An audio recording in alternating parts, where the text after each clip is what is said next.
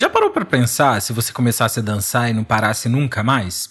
O que pode parecer diversão para alguns foi um verdadeiro pesadelo para muitos na nossa história. Pode parecer uma loucura, né? Mas aconteceu de verdade. E não foi só uma vez. E buscando entender os motivos, eu me deparei com questões complexas que me fizeram refletir muito. Por isso, aproveitando o gancho do último episódio, eu resolvi hoje falar sobre esse assunto no momento crítico que é tão estranho e polêmico. Para quem quiser acessar mais conteúdos, é só me seguir no Insta, momento.crítico, ou então, para quem quiser aquela interação gostosa, pode me achar no Twitter também, como Fengel Underline. Na descrição do episódio você encontra isso tudo e meu e-mail também. Como o mês do orgulho já acabou, agora eu vou continuar falando de qualquer coisa que me venha à cabeça. Para quem não me conhece, eu sou o Felipe, e se você quiser saber um pouco mais sobre mim ou sobre o objetivo desse podcast, é só ouvir o episódio 00. Mas se não quiser, não tem problema, tá? Só digo que assim você vai dançar feio, tá ligado? Momento Vamos! Momento crítico.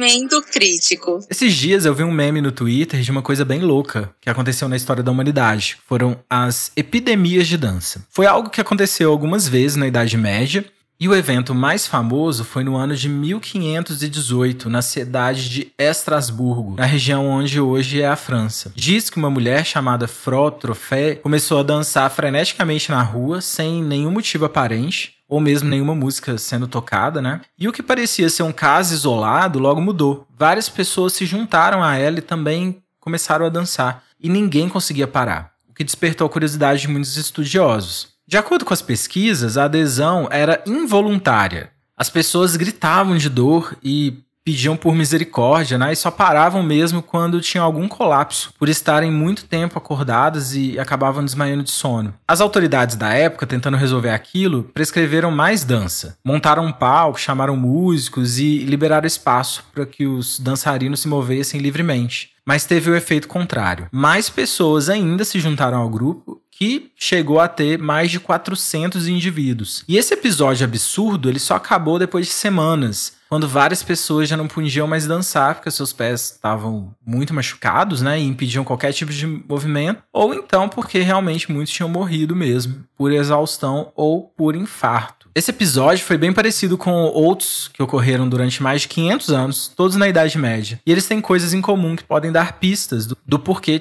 tenham acontecido. Alguns estudiosos explicam que o fenômeno teria um fundo emocional e trataria de casos de histeria em massa. E histeria, para quem não sabe, é quando aparecem os mesmos sintomas em uma comunidade de pessoas. Foi descoberto também que nos anos antes de cada um desses eventos, coisas muito difíceis aconteceram a essas pessoas, causando um estresse excessivo. Peste bubônica e outras doenças, fome e enchentes eram coisas incomum que estavam por trás aí de cada um desses episódios. Mas também outra questão foi levantada. É muito mais fácil entrar em transe quando você acredita que aquilo seja possível. Todas as comunidades afetadas por essa epidemia eram muito religiosas e se encontravam em uma região ao longo de umas vias navegáveis, uns rios, e essas comunidades compartilhavam um medo profundo de uns espíritos bem mal-humorados que a qualquer momento poderiam lhe lançar uma maldição de dança. Mas então os episódios finalmente acabaram e ficou a pergunta do porquê. Será que as pessoas tinham parado de acreditar né, nesses espíritos?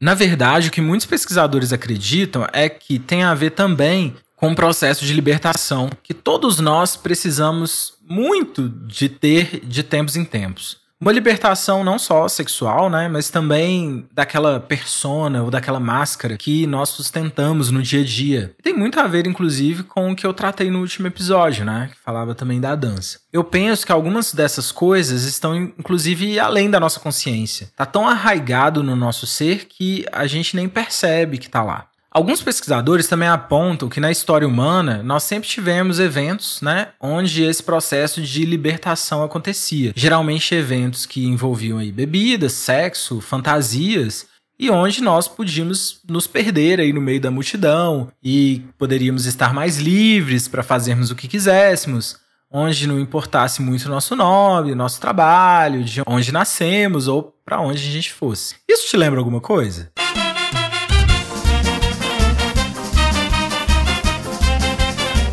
Pois é, isso não é recente, né? Na antiguidade existiam muitos festivais como esses, como os bacanais, por exemplo, que eram rituais aí que envolviam sexo e álcool em homenagem ao deus Baco. Até o carnaval mesmo é uma tentativa de fazer essa festa, porque o seu significado antigo, que vem do latim, é literalmente prazeres da carne. E apesar do carnaval ser originalmente uma festa pagã, a Igreja Católica, como sempre, né, se apoderou dela, só que teve que adequar algumas coisas, no sentido de não ser uma festa tão vida louca, né, igual era antes. Só que aí, durante a Idade Média, essa adequação que a igreja fez foi tão grande, tão repressora, que alguns desses pesquisadores alegam que as pessoas simplesmente não tinham nenhum momento que podia fazer essa, essa libertação, essa catarse, né?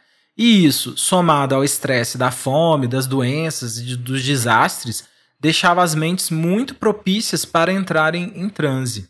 Isso também me fez pensar muito sobre certas religiões por aí e porque tanta gente diz ter tantas experiências divinas e transcendentais, inclusive muitos casos de histeria coletiva também. Quem nunca ouviu falar de histórias de uma multidão desmaiando ao mesmo tempo dentro de uma igreja? Eu não sei vocês, mas eu já ouvi mais de uma vez, inclusive.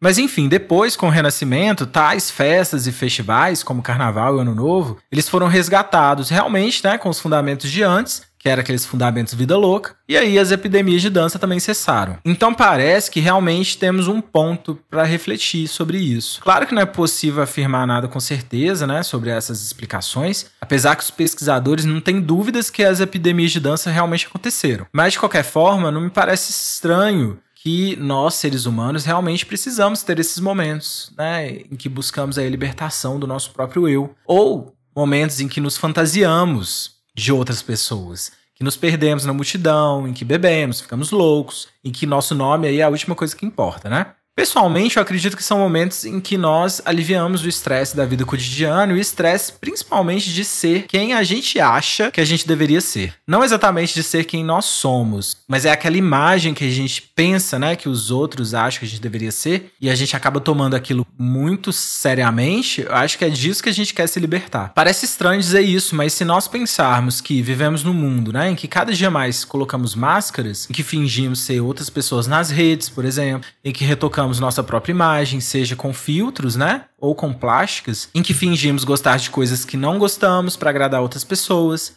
É, em que rejeitamos parte de nós mesmos por vergonha, né? Que negamos nossas origens, que tentamos parecer melhores do que somos, seja lá o que isso significa, né? Em que ter às vezes importa mais do que ser, é bem natural que sejamos sempre a flor da pele e que a gente precise mesmo, cada vez mais aí de momentos como esse, para aliviar esse estresse, né, de ser quem na verdade nós não somos.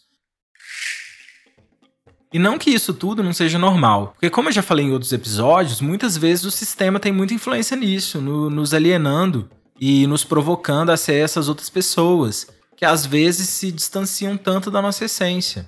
Claro que a gente não deve fazer uma caça às bruxas, nem com os outros, nem com a gente mesmo, obrigando todo mundo a ser a sua verdadeira essência, para que a gente não precise mais do carnaval. Acho que isso ia ser um grande absurdo, né? Mas também não impede que a gente reflita sobre isso e entenda por que que às vezes a gente sente tanta necessidade, né, de uma saidinha, de um porre, de um barzinho, né? Ou de uma loucura na vida também. Talvez porque, como eu já falei antes aqui nesse podcast, a loucura, na verdade, é a vida que a gente tem levado. E fica também a reflexão para quem vive metendo pau, né? No carnaval, no Réveillon, que acha que é tudo uma baderna, que é coisa de gente depravada, de adolescente. Às vezes o que as pessoas precisam é só isso mesmo, né? Vamos pegar leve, vamos deixar as pessoas terem seus momentos também. Um momento para não chamar de seu. E que fique negritado aqui que isso não é uma apologia a nada também, porque na outra ponta se também escolhemos uma vida, né, de farra toda noite, festas, bebidas, drogas, sexo descontrolado, e o que mais podemos fazer de, entre aspas, louco aí nessa vida, podemos, na verdade, é estar em constante fuga de encontrar também quem nós somos verdadeiramente. E falo isso também sem moralismo algum. Talvez a resposta seja aquele clichê de sempre, né? O equilíbrio. Cabe a cada um e a cada livre-arbítrio escolher qual caminho seguir. Não que eu tenha encontrado o meu, né? Um beijo e até a próxima.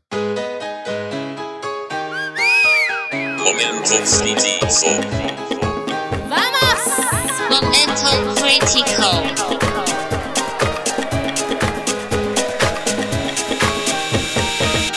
Momento crítico.